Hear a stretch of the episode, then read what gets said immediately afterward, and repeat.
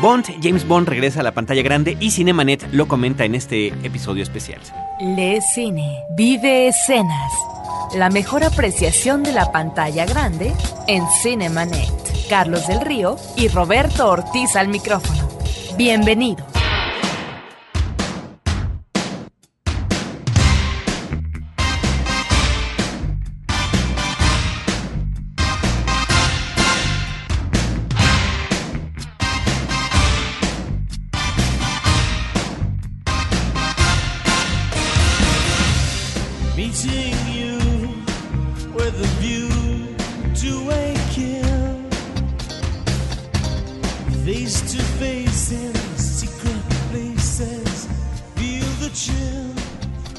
www.cinemanet.com.mx es nuestra página de internet, promociones arroba nuestro correo electrónico, el buzón de voz desde cualquier parte de la República Mexicana, 01800 087 2423. Este es el buzón de frecuencia cero, así que por favor cuando nos dejen su recado, comenten que es para Cinemanet. Yo soy Carlos del Río, les doy la más cordial bienvenida a este episodio especial sobre el regreso del agente secreto más conocido del mundo. Roberto Ortiz, ¿cómo estás? Y qué mejor ocasión para tener dos invitados que eh, saben, conocen muy bien toda la filmografía que desde hace muchos años se ha establecido de este personaje central en el cine de acción.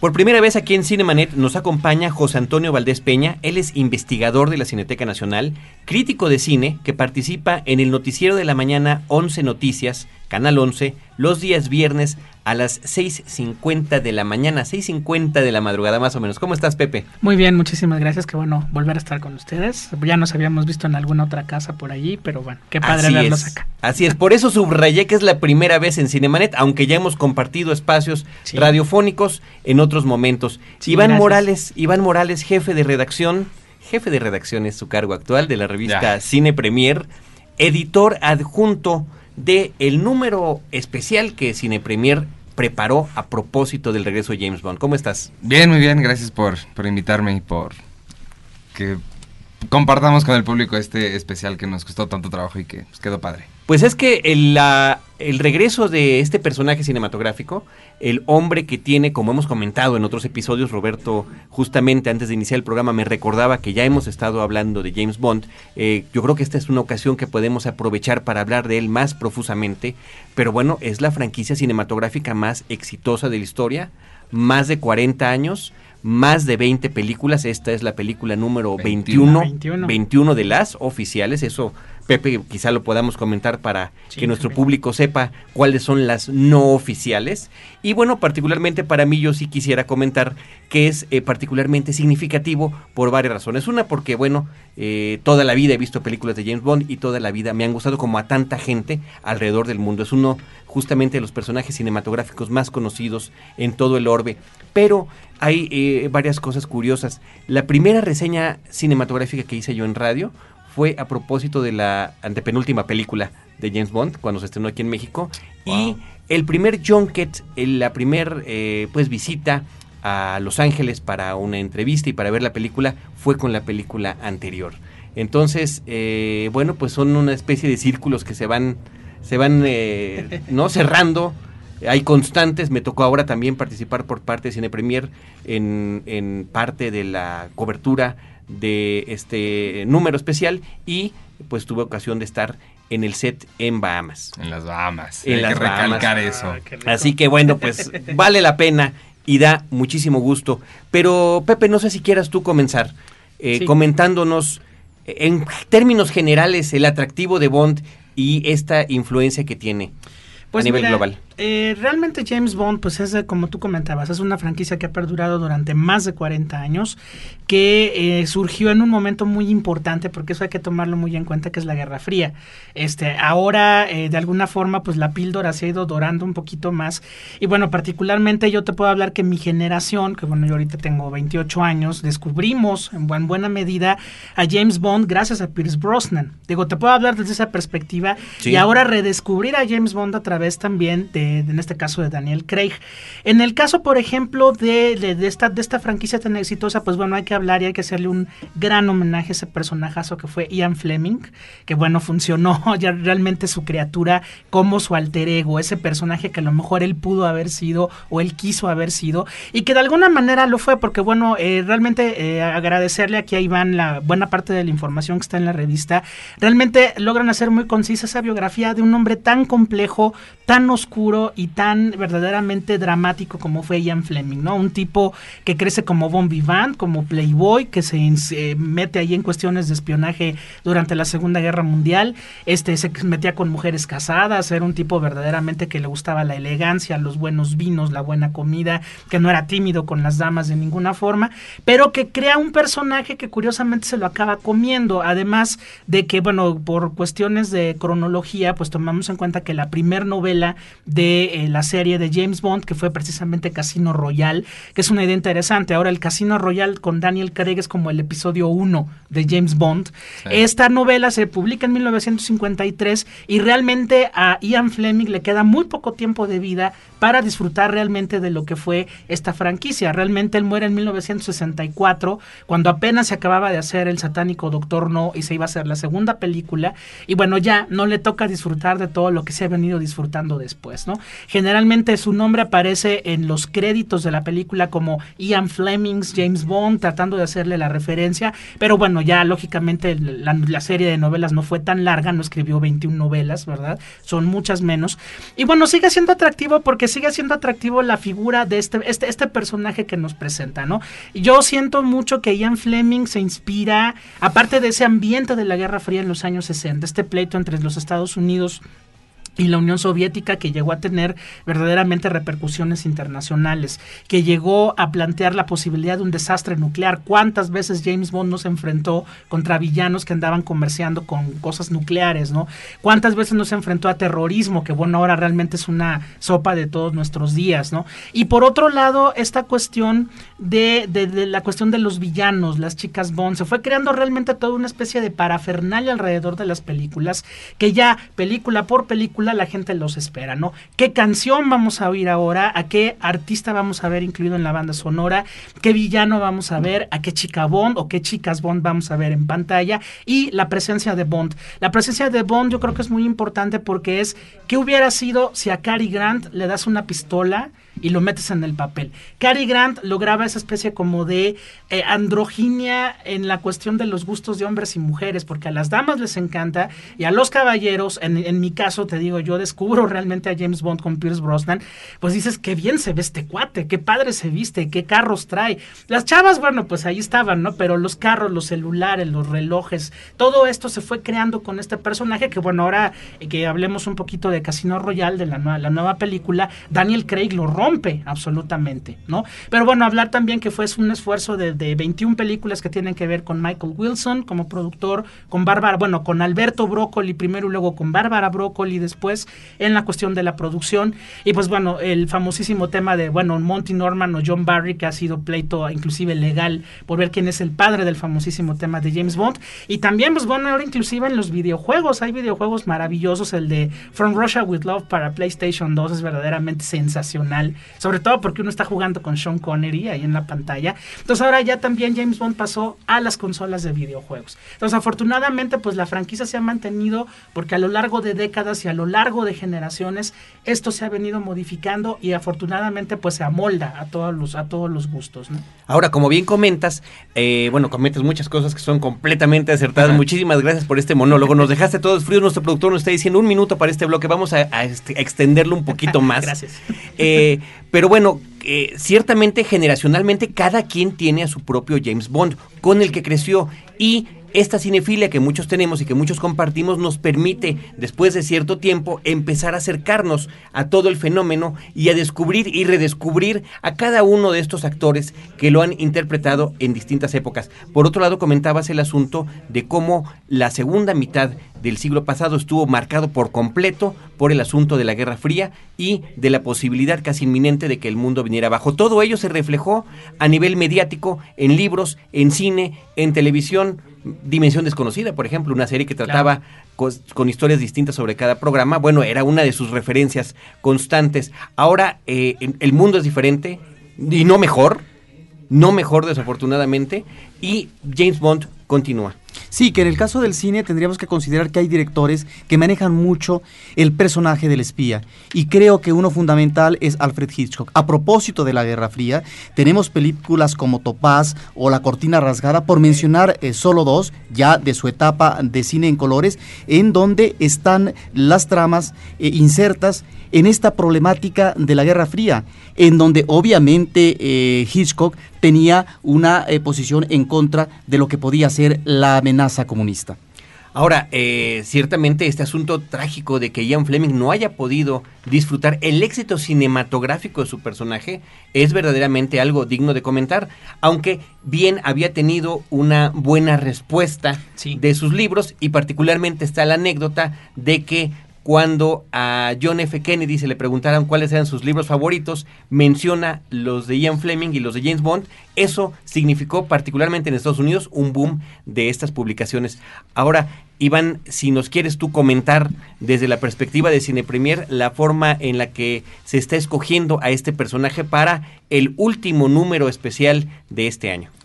Bueno, pues lo que hacemos, la forma en la que seleccionamos los, los temas, pues es muy sencilla, digo, es básicamente qué películas vienen importantes el año y, y obviamente no podíamos dejar de lado Casino Royale, que se estrena ahorita en, en diciembre, entonces eso implica que empecemos a trabajar en ella desde ya bien, bien en forma agosto y este...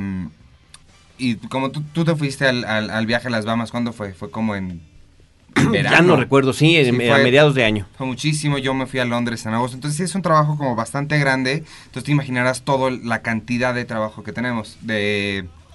De preparativos. Exacto, de, exacto, de preparativos que se tienen que hacer y la cantidad de temas que podemos tocar.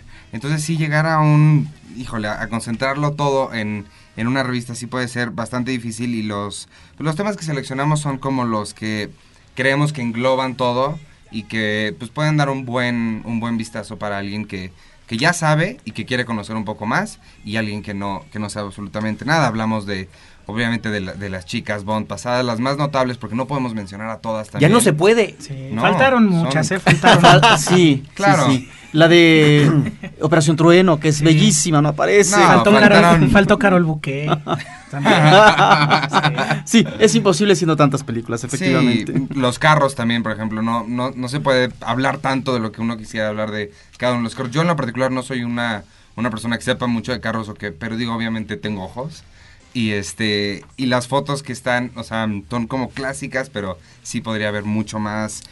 Pero como te digo, hay que juntarlo todo y, intentar dar como lo mejor que, que se pueda dar y dar un buen vistazo para la gente y creo que es lo que, lo que logramos, ¿no? A final de, A mí la impresión que me queda justamente es esta, ¿no? Está el, el número basado particularmente en todo lo que tiene que ver con Casino Royal, con la llegada del nuevo actor, con la reseña, como bien comentaba Pepe, de Ian Fleming, y además, pues una especie de retrospectiva, Exacto. digamos, ligera, de, de villanos, de gadgets, de chicas, pero que, bueno, pues no, no se da abasto, porque justamente también antes de comenzar platicábamos de tal cantidad de libros que hay hoy en día acerca de James Bond, y son libros, son tabiques. O Sí. sea, no nada más en cuanto a información, sino también en cuanto a la cuestión de lo que manejan gráficamente. Vámonos a hacer nuestro primer corte. Al inicio de este bloque escuchamos A View to a Kill eh, de Duran Duran, de la película del mismo nombre, por supuesto, y nos estamos despidiendo de este bloque con Madonna, Die Another Day, justo de la película con la que, sin saberlo, se despidió Pierce Brosnan.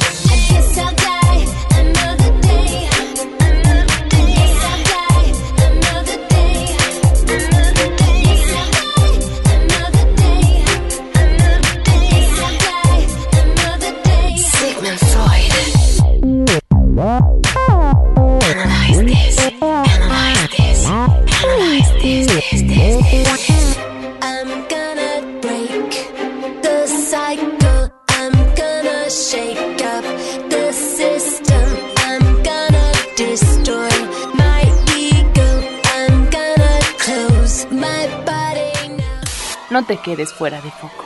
Cinemanet regresa en un instante.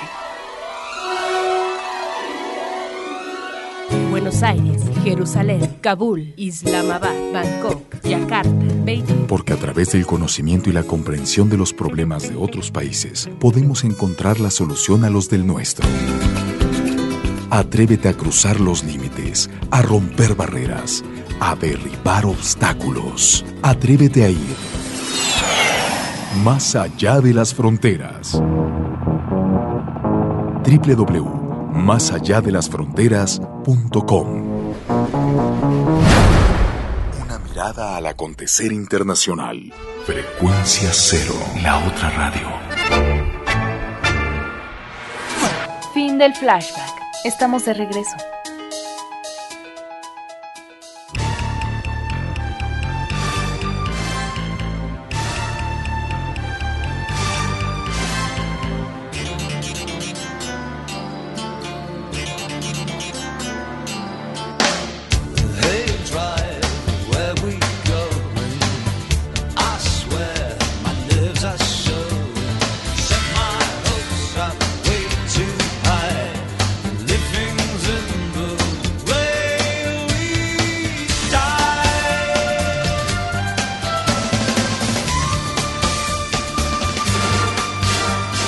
Estamos escuchando The Living Daylights con Aja y estamos platicando con José Antonio Valdés Peña, crítico de cine, investigador de la Cineteca Nacional, y con Iván Morales, jefe de redacción de la revista Cine Premier sobre James Bond. Vaya, eh, hemos hecho un eh, pequeño recorrido sobre lo que significa este personaje, pero creo que es importante, como bien me reiteraba Roberto Ortiz, que platiquemos sobre la película que se está estrenando en este mes de diciembre, Casino Royal. Yo eh, advierto que soy de los poco privilegiados que todavía no la ven, pero el resto del panel, Roberto Ortiz, Iván Morales y José Antonio Valdés Peña, ya tuvieron la oportunidad de verla. ¿Cuáles son tus comentarios, Pepe? Bueno, en primera, otra vez se vuelve a romper eh, el esquema del caso de James Bond. Yo creo que en el caso de Casino Royale, que bueno, hay que mencionar el antecedente de que en 1967 se realizó una primera versión, digámoslo así, de la novela, desde luego en un tono absolutamente psicodélico y absolutamente absurdo. Juntaron a cuatro directores bastante, tres bastante mediocres y uno verdaderamente magistral, pero que cuando hacía películas malas las hacía en serio malas, que es John Y bueno, aquí me, casi me pongo de pie. Pero bueno, John Huston es uno de los cuatro directores de uno de los de las películas más insoportables de la historia del cine, de no ser por el gran reparto que tiene, que Y el incluye segmento de Woody Allen. El No, segmento de Woody Claro, Allen. sí, el segmento, bueno, Jimmy Bond es punto y aparte, ¿no? Pero Sí. Peter Sellers, eh, David Niven, Orson Welles, Ursula Andrés, que bueno, acaba de salir de Doctor Claro, No prácticamente. claro. Pero bueno, Casino Royale de Martin Campbell, la película que se va a estrenar este próximo No, va- viernes vamos a regresar, vamos a regresar. Creo que es importante Sí. esto que estás comentando porque Sí. mencionábamos al inicio del programa el asunto de que esta es la película número 21 oficial, de Oficial. de James Bond. ¿Por Sí. qué Casino Royale de los 60 no es una película oficial y qué otra película no oficial hay? Bueno, Casino, Casino Royale no es, digamos, película oficial porque no sigue de ninguna manera ninguna de las tramas que, ni siquiera la propia trama de la novela de Ian Fleming, que es la primera novela de James Bond, y la segunda película no oficial que se hizo de alguna manera alternativa a lo que estaba sucediendo en aquel momento, que todavía Roger Moore a principios de los años 80 era el agente 007, es Nunca digas nunca jamás del director Irving Kirchner, el director de El Imperio Contraataca, por supuesto, donde Sean Connery regresa ahora ya un poco más madurito con la maravillosa de Kim Basinger en otra misión, donde de alguna manera como que el personaje se desdobla, ¿no? Roger Moore, como también mencionaba Roberto fuera de fuera de fuera del aire, pues se convirtió o vaya, pasó de ser un James Bond atractivo en la primera o segunda película que hizo para convertirse después en la parodia de la parodia de la parodia de James Bond y ¡Qué bueno, horror! además, un horror y además como el tipo se iba haciendo, iba envejeciendo realmente muy mal, pues bueno, ya Octopussy es una película verdaderamente de risa loca, ¿no? Entonces bueno, mencionar que son esas dos películas no oficiales. Que además Casino no están producidas por la casa que Ojas, llevó sí. todas la- el resto de las películas. ¿no? Exactamente, que es este la, la casa de las de los Brócoli, primero el, el señor Brócoli y ahora su hija Bárbara Brócoli.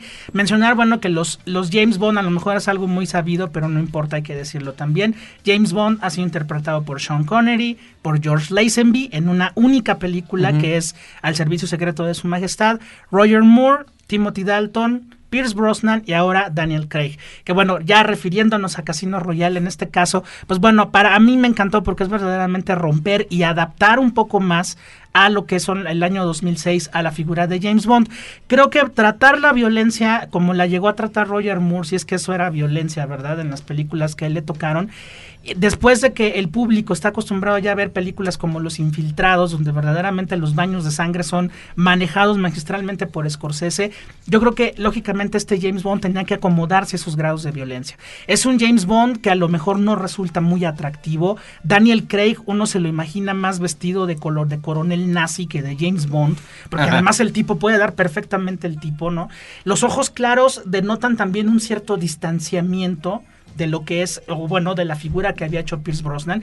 Y además realmente reconocer que es un James Bond que se baña en sangre, que lo bañan en sangre, que se agarra a golpes, que brinca, que sube, que baja, que le rompen el corazón, entre otras partes del cuerpo, ¿no? Entonces, bueno, de alguna forma, a mí lo que me encantó de, de este Casino Royale es, aparte de regresar por- a, a- a los inicios, porque no aparece Q, o sea, no hay quien le pone un coche y quien le pone una pistola, sino aquí simplemente M diciéndole, échate a correr porque ya hiciste una barbaridad y ahora hay que arreglarla, ¿no? Eso me encanta. Además, Daniel Craig realmente tiene una apostura de actor. Se está comportando como actor, cosa que ni Pierce, ni Timothy, ni Roger, ni George, y en algunos momentos Sean no, no quisieron porque no era la, la cuestión hacerla. Inclusive la chica Bond en esta ocasión que interpreta Eva Green, que bueno, algunos de ustedes tuvieron el, el lujo de conocerla en vivo, no, uno que está aquí encerrado, pues no puede, ahí en la cineteca, pero bueno, en el caso de Eva Green es más una mujer fatal que una chica Bond, y mujer fatal en el tono del cine negro, o sea, vaya, una mujer que te seduce, te protege y al mismo tiempo no sabes en qué momento te puede atacar. Cuando una chica Bond lo que hace es lo que hacen las chicas Bond, que es salir del mar vestidas en bikinis de colores, ¿no? Y prácticamente no pasa más. Entonces yo creo que es una película muy valiosa que siento que vuelve a romper el esquema y que en este caso le está llevando un James Bond ultra violento en algunas escenas a un público que también lo tiene que ver. A lo mejor Pierce Brosnan, como decíamos un poquito al rato, hace, hace rato, podría haber aguantado tres películas más, sin ningún problema. Pero el problema hubiera sido que otra vez la franquicia se envejece. Yo creo que esta película, no sabemos qué clasificación le pongan, yo supongo que será B15 a lo mejor, pero puede jalar un público de chavos que ahora otra vez hace como a mí me pasó hace 10 años con Pierce Brosnan, van a redescubrir un James Bond acomodado a sus particulares intereses y que bueno, afortunadamente también pues coincide esta, este estreno con estos cuatro paquetes maravillosos de DVDs donde vienen las primeras 20 películas. Que no es nada casual, ¿verdad? que, no, es nada casual. pero que bueno, nosotros como gente que trabajamos en Cineteca, en el caso mío y en el de Roberto, pues es maravilloso, es recuperar la memoria fílmica de un personaje que justo en el 2006 se está reinventando otra vez. ¿no? Iván. A ver, Roberto, Roberto, adelante. Bueno, yo lo que creo es que efectivamente es una apuesta. Una apuesta eh, donde no se sigue la línea de trama y de manejo de personaje consabidos en todo lo que es la filmografía de tantas obras. Por eso es Casino Royal, lo entiendo. Pero vamos a ver todavía la respuesta del público o de lo que tú dices, las nuevas generaciones, porque el estreno está por darse todavía. Aquí en México, aunque en Estados Unidos y en Gran Bretaña le ha ido Muy bien. bastante bien, Sí. tanto en crítica como en público. Tampoco ha sido el blockbuster Sí, tremendo, no. ¿verdad? No, no, no. Sencillamente en las primeras tres semanas en Estados Unidos, Happy Feet, Happy el Feet. pingüino, Sí. le ha estado ganando, ¿no? Creo que aquí eh, lo que queda para el, el público que ha disfrutado eh, a varios eh, actores es que no encontramos esta personalidad eh, glamurosa, este rostro guapín que sí tenía Sean Connery o, el, penúltimo actor, por, por mencionar dos, y que este rostro tan duro, tan fuerte de, último actor, pues nos da otro, otro, otro personaje de James Bond, como presencia física, pero también inclusive diría yo en el manejo eh, de su psicología y de sus situaciones. En el caso del James Bond que conocemos, no es un tipo de personaje que esté atormentado existencialmente, es un tipo de personaje eh, que no tiene un cuestionamiento moral de su vida. Por eso tiene licencia inmediata para matar, por, eh, servida eh, o, o estipulada por parte del, de- de- del gobierno británico, de tal forma, que en este caso sería la corona, ¿verdad? Su majestad. Su Majestad, de, ta- de tal forma que conocemos la convención. Y aquí yo creo que estamos ante una nueva apuesta en donde creo que también se vale por parte de la producción considerar nuevos caminos que yo creo que es una exploración, porque creo que la película, más que en función de esta trama que conocíamos por parte de James Bond en cuanto a un itinerario eh, físico, a propósito de Tras Mentiras, creo que es una película que nos reserva escenas impactantes, de grandes momentos de acción. Yo señalaría dos, por supuesto no vamos a platicar de ellas. Una persecución de James Bond a un negro formidable, en donde, por cierto, James Bond quedaría mal parado. Muy mal parado. Y la otra que es eh, una secuencia que se desarrolla en el aeropuerto donde hay una persecución impresionante. Tan solo esas dos, peli- esas dos eh, eh, secuencias se nos quedan como imágenes recurrentes de un cine de acción de gran violencia para el gran deleite del público que aspira a ver ese tipo de violencia y de sangre inclusive. Iván, por favor. Yo creo que está.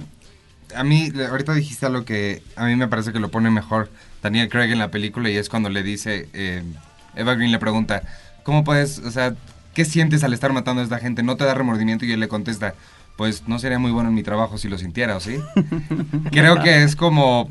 Es, eh, creo que es exactamente lo, lo que estás diciendo, que sí hay que como nivelar esa. esa pues de- que, no, que no le importa nada, que no siente nada, que todo se le resbala, pero en esta ya le, está, ya le meten mucho más profundidad al personaje, que creo que es lo que falta, porque ahorita estamos acostumbrados ya a ver, fíjate lo que, lo, lo que hizo este Christopher Nolan con Batman, que es lo que, o sea, e- es como que la, la tendencia que está dando ahorita, de queremos ver personajes que sean algo, que sean más que un simple nombre o un simple, un simple tipo que está disparando gente a lo loco como Schwarzenegger y eso, esas películas ya ya no valen nada, ya no las queremos ahorita, ya nadie las... Pero claro, personajes, sí, sigue... personajes que sientan lo que tú ya puedes Exacto, sentir, ¿no? exacto, sigue, o sea, sigue habiendo el interés de ver eh, explosiones y acción, y go- claro, pero también queremos más, más profundidad y es, es exactamente lo que le dan, y creo que es muy buena la apuesta de haberlo puesto a, a Daniel Craig, que es un actor ya muy establecido, tal vez no sea un, un nombre que conozcamos mucho, pero la cara la, reconocen y ya en, el teatro y, en el cine inglés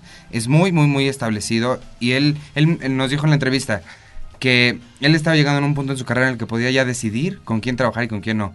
El año pasado lo vimos con Spielberg, o sea, ha tenido papeles muy importantes y que decida él hacer esto y que acepte y que desde que no déjate que acepte, desde que lo buscan a un actor de verdad, ya es como bastante importante el giro que le quieren que le quieren dar y yo creo que sí lo sí lo lograron. Y, y también una cosa que dijiste ahorita que las imágenes que se te quedan a mí la que más se me quedó es cuando llega al bar y le dice está está pensando en el bar está todo muy muy pensativo tiene muchas cosas en la cabeza llega el, el bartender y le dice este y, y le pide un martini y le dice lo quiere revuelto o, o O batido. o batido y le dice se voltea y se le cae viendo y le dice me veo como el clase de persona que le importan esas cosas. Se me hace genial ese toque. Sí. Esta especie de guiños que hay, ¿no? A todas las referencias clásicas Por- de- del- del James Bond. Debemos recordar que es un personaje de una gran cultura. Siempre sabe todo. Sí. Siempre oportunamente es, eh, alguna situación de corte histórico, de personajes, de la actualidad, etcétera, tiene él la referencia exacta. ¿Cuándo leyó? ¿Quién sabe? Pues ahí está, vámonos a el siguiente corte antes de despedirnos en un último bloque, todavía tenemos más sobre James Bond. Nos despedimos por supuesto con este tema que dice que nadie lo hace mejor, Carly Simon, Nobody Does It Better. Carly Simon.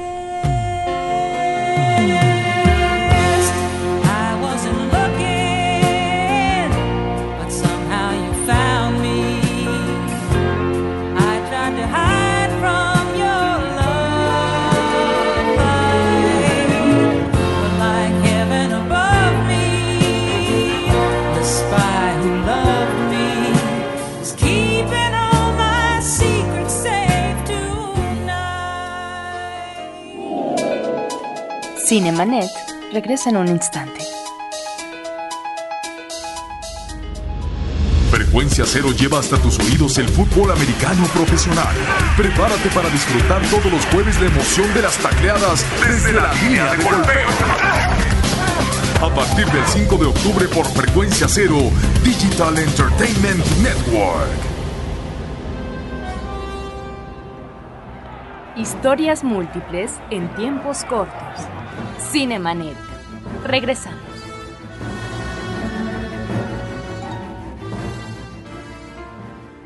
Say live and let die.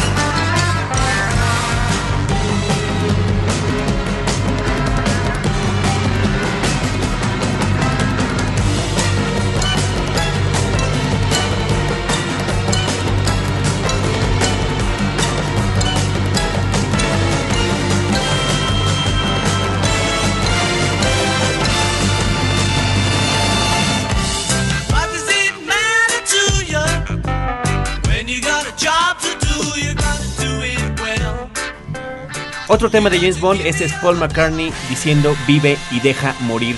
Continuamos con esta charla acerca de este regreso de James Bond a la pantalla grande, un regreso que desde el anuncio del nuevo actor, independientemente del tono que le hayan querido meter los productores y el director de la película, inclusive el equipo de producción, que es un equipo que es veterano en las películas de James Bond. Ya mencionábamos a Bárbara Broccoli, está Michael Wilson, el, propio director Martin Campbell tiene lo que a mi juicio es la mejor de las películas de Pierce Brosnan con el personaje, que es GoldenEye, la primera que él tuvo.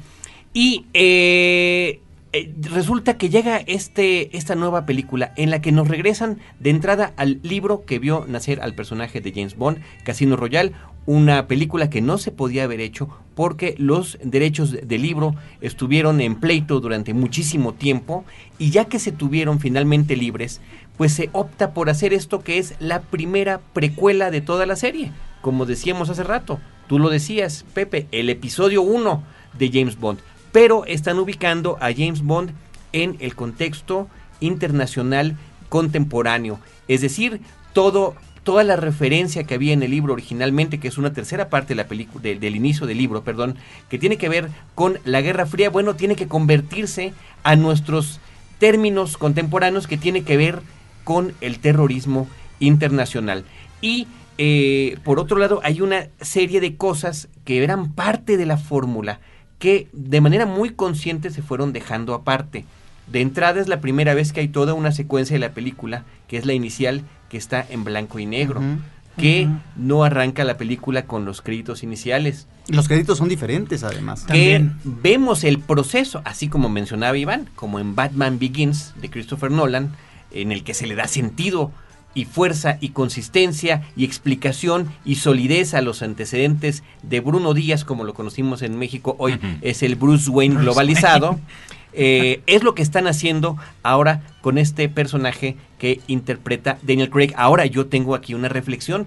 Esto, de alguna manera, se intentó hacer a mediados de los años 80 con Timothy Dalton. Cierto, sí. Sí. Cuando se quiso que James Bond fuera más serio, que James Bond fuera más falible, que James Bond fuera sujeto no solamente del enamoramiento como en su primera película, sino de la posibilidad de quedar, nunca habíamos visto a un James Bond tan golpeado como en la película que se filmó aquí en México, ¿no? Con licencia para matar, Ah, que eh, la Sí. escena final de la persecución en los trailers, en la que por poco y acaba destajado a machetazos James Bond, es algo que insólitamente nunca se había visto, pero de alguna manera el público en ese momento no recibió esta película como se hubiera esperado y el asunto terminó con la salida de Timothy Dalton y la contratación de Pierce Brosnan. Ojo, tú mencionaste a Batman. Tampoco esperemos una complejidad de personaje como el de Batman, que hay una serie de recovecos que nos remontan a la infancia, que se traducen en traumas que después van a convertir a ese personaje extraordinario que deambula por las noches. Eh, no, en el caso de James Bond creo que estamos ante una presencia de corte psicológico mucho más simple, ¿sí? Y que eh, tampoco encontremos en esta nueva, versión, aunque tú eh, consideras ciertos elementos, de que realmente estamos ante un manejo psicológico muy profundo, ni mucho menos tratándose de este tipo de películas. Creo que son elementos de caracterización y nada más. Sí, pero Sí. finalmente el asunto es que comparativamente con Exacto. el resto de las 20 películas, parece, por lo que me están comentando y por lo que nosotros supimos durante las entrevistas que hicimos, que no había habido esta intención Sí. de darle una profundidad mayor Sí, al no. personaje de James Bond.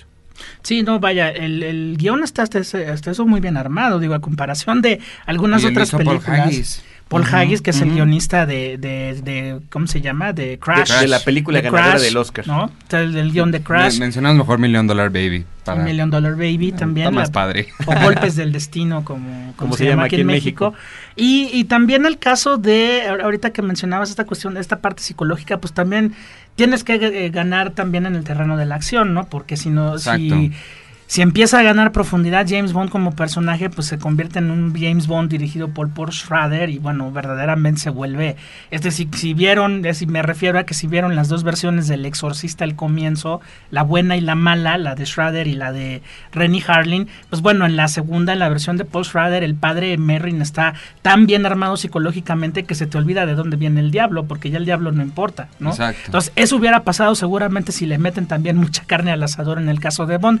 Creo que en, en este Casino Royale las cosas están muy bien equilibradas, ¿no? Las escenas de acción, las escenas de azote. Hay una que a mí me gusta mucho que es, este, digo, es una secuencia muy breve donde no hay diálogo que Eva Green está sentada en la regadera con el agua cayéndole y él llega y se sienta junto a ella después de un momento de mucha violencia y simplemente se queda sentado junto a ella mojándose los dos, ¿no? Es algo que hubiera sido impensable en el caso de Pierce Brosnan o en el caso de Sean Connery, por ejemplo.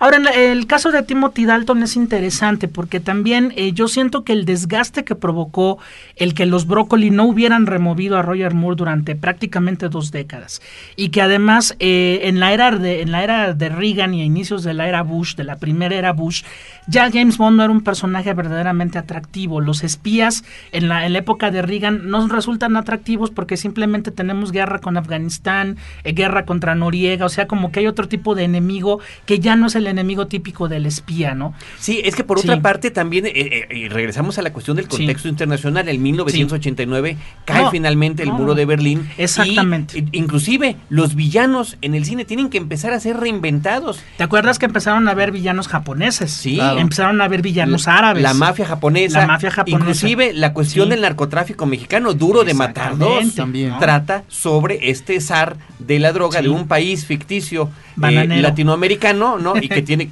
pues se parece Sí. muchísimo al caso Noriega, por se supuesto. tuvo que reinventar, o sea, la figura del villano icónico del cine norteamericano se tuvo que reinventar porque los rusos ya no son, este, ya no son enemigos, ya son aliados, ¿no? Entonces, bueno, vétate hacia Japón, métete hacia los árabes, métete hacia los latinos. A partir de que empezó Pierce Brosnan, empezó, por ejemplo, a retomar la figura del villano británico. Yo recuerdo mucho a Jonathan Price en, en Tomorrow Never Dies, ¿no? Que está sensacional. O eh, también, pues bueno, la, la cuestión de Corea del Norte en el caso de Otro Día para Morir. O sea, se ha tenido que reinventar eso. Pero también un dato interesante, Timothy Dalton es pésimo actor. Pésimo. Entonces yo espero que ahora que se está reintentando renovar a James Bond con un actor que como tú lo comentas es de la Royal Shakespeare Company, es conocidísimo en Inglaterra, es un tipo que es actor, no es guapo, no es bonito, no está preocupado por ser la gran figura, sino por actuar Pero que un tiene una presencia Y que tiene impresionante, una ¿no? presencia, hay que ver qué pasa. Digo, el caso de Timothy Dalton verdaderamente es patético porque el tipo lo ves fuera de James Bond y es malo, y en Bond es malo, ¿no? como Mm. actor. En este caso hay que ver qué va a pasar con Daniel Craig. Yo espero que no haya esa recepción tan fría. Y además, bueno, finalmente eh, el Lefebvre, el villano de Casino Royale, como tú, como que, bueno, en la, en la película tan horrorosa que mencionábamos hace rato, que el pleito es por estos juegos de azar con trampas y donde se arriesga la vida y todo esto, pues bueno, ponerlo ahora de terrorista en un contexto donde el terrorismo sigue siendo la nota de todos los días y particularmente para las dos sociedades que están produciendo la película, que es Estados Unidos y la Gran Bretaña, que ya les tocó vivirlo y en serio, espero que la recepción sea diferente, ¿no? A la de Timothy Dalton. Pues parece que la recepción por lo pronto a nivel internacional está siendo positiva, insisto, crítica y público se han unido, cosa que normalmente no, no sucede, aunque no al nivel quizá de lo que se hubiera esperado de este enorme golpe. Ahora, la película está siendo eh, estrenada a nivel internacional como que paso a pasito, ¿no? Primero Estados Unidos, después viene Gran Bretaña, ahora viene Latinoamérica y yo creo que hay que estar muy al pendiente de cómo le va a ir. Ahora, eh, lo que nos eh, comentaban en algunas de las entrevistas de la película es que si bien se toma todo el contexto del libro Casino Royal para esta nueva serie, de alguna manera se dejan algunos cabos sueltos para plantear lo que pudiera ser ya la siguiente película. Es que curioso que digas eso, porque a eso iba justamente yo. Cre- yo, mi predicción, creo que la, la, la película que va a estar realmente impresionante va a ser la siguiente, la 22. La segunda de, Daniel Craig, la segunda de esta nueva era de Bond, esa es la que creo que va a estar un trancazotote en, en, en cuanto a todo, por varias cosas. En primera porque el, el público ya va a estar acostumbrado a él. Ya no va, ya no está, va a haber gente que esté como que no cree, que no sabe, que no está segura. Todo el mundo va a estar convencido de él. Lo que pasa en esta película es bastante importante y este va a ser un Bond que va a tener memoria, que va a ser lo que, lo que pasa en esta le está afectando de una manera bastante fuerte a lo que, lo que va a venir en las siguientes y creo que el público ya va a estar más, más preparado para esta historia y creo que va a ser bastante, bastante más importante la segunda. Va a haber, que o sea, lo que estás comentando es que va a haber más Sí. consecución, va a haber eh, acciones que tienen que, reacciones, acciones que tienen reacciones, ¿no? O sea, De todo. que es una, una situación que estamos viendo tanto en televisión como en cine en los últimos años. Ahí están las películas del Señor de los Anillos, ¿no? Quien se iba a imaginar hace ya más tiempo, digo, fuera de los seriales que habían en los años 40, 30 y 40, que ahora hubiera películas que se quedan inconclusas y que tienes que esperar un año Exacto. a que llegue la siguiente parte. Así como también en este espacio hemos comentado las series de televisión tipo 24 o tipo Lost, que si no tienes los antecedentes de lo que pasó, bueno, ¿sabes qué? Descárgalo, réntalo, cómpralo en DVD. eh, esta situación multimediática nos permite que estemos ya al tanto de las cosas y que podamos disfrutarlas más siempre y cuando se dé toda esta consecución. Eh, Iván, yo no sé si para concluir nos quieras comentar eh, rápidamente alguna otra cosa que traiga el especial, cuándo salió, hasta cuándo va a estar, dónde lo pueden conseguir. Pues el especial lo pueden conseguir en todas las tiendas de donde vendan revistas y en puestos de puestos de periódicos en la calle. Tiene, híjole, realmente mencionar todo lo que tiene, tiene una res- retrospectiva de todos los todos los bonds pasados. Tiene una, inter- una muy interesante entrevista con Daniel Craig, un artículo principal sobre el Casino Royal bastante bueno, yo diría uno de los mejores escritos. ¿Que fue tuyo? Pues, Por supuesto. no, tiene trivias, tenemos trivias para cos- cosas que estamos regalando bastante, bastante padres también. Tiene, creo que cualquiera que lo compre se puede dar una muy buena idea de esta película y de todas las pasadas y llegar como muy bien preparado a la película y pues de colección, ¿no? Ahora hay que comentar que este es un número adicional al que Claro, tiene claro. Cine Premier en el mes de diciembre. El mes de diciembre la portada es de Aragon, también tiene cobertura sobre James Bond, por supuesto, pero toda la carne al asador con las situaciones que se dieron en el set, en eh, la presentación especial en Londres y, eh, bueno, las retrospectivas de las que está hablando Iván están anotadas en este número. Palabras finales, Pepe. Bueno, pues que vayan a ver esta nueva etapa de James Bond. Realmente es una película muy entretenida, muy conmovedora en algunos momentos, muy violenta también, y pues esperar que el público, como lo he venido diciendo desde hace rato, reciba este nuevo James Bond realmente como se merece, porque se lo merece en serio. Roberto Ortiz. Bueno, algún pero habría que poner, no todo puede ser perfecto. No me gustan eh, los créditos del todo, son atractivos, efectivamente, pero creo, para los nostálgicos, que se nos queda pendiente la presencia femenina de corte erótico, que no está aquí eh, presente, y tampoco me convence la canción. Creo que en ese sentido ha habido mucho, mucho mejores eh, musicalizaciones y esta realmente es desafortunada. Ahora, yo creo que es importantísimo que la gente nos comente su opinión después de que haya visto la, la película. ¿Por qué? Porque lo decíamos al inicio de este programa. Yo creo que generacionalmente nuestras aproximaciones al fenómeno y al personaje de James Bond son distintas y nos encantaría saber también de la gente que ha visto, por ejemplo, los clásicos, ¿no? Los que no pueden pensar en un James Bond sin Sean Connery o Sí. los que crecieron Sí. viendo a Roger Moore o los que opinan que estuvo bien o no el cambio de Pierce Brosnan o si tienen una opinión tan tan negativa como la que tiene Pepe de Timothy Dalton. No, que Ah, alguien nos comente si vio El satánico doctor no en cine, en 1963 aquí en México, Sí. sería sensacional. Yo el único que conozco es a mi papá, caray. Y mi Pero- ver también, sí, Sí. también. Pero sí, sería todo eso muy interesante que nos lo comenten. Nuestro correo electrónico es promociones arroba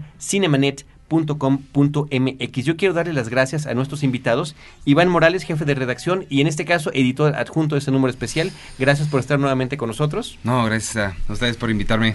José Antonio Valdés Peña, investigador de la Cineteca Nacional, crítico de cine, insistimos recordando que él todos, todas las mañanas de los viernes a las 6.50 tiene un segmento de 10 minutos donde comenta estrenos de la semana y sobre todo también la cartelera que es tan importante, tan selecta que tiene Canal 11 y la televisión abierta en nuestro país, uno de los mejores canales, Roberto Ortiz y Carlos del Río. Nos despedimos dos veces a la semana en nuestra versión en podcast. Recuerden también a los que viven en la zona metropolitana de la Ciudad de México que los jueves a las 10 de la noche en Horizonte 107.9 FM nos pueden escuchar en vivo. Y ese mismo programa en podcast lo pueden encontrar todos los sábados. Nos despedimos como debe de ser con el tema de James Bond de Monty Norman Orchestra, el tema original tal cual. Muchas gracias.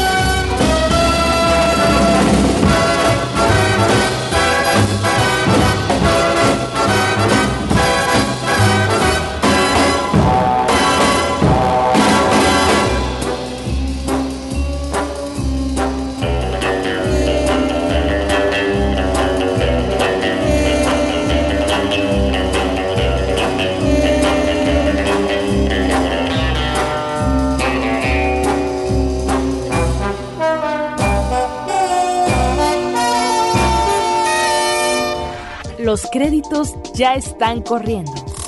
Cinemanet se despide por el momento. Más en una semana. Vive cine en Cinemanet.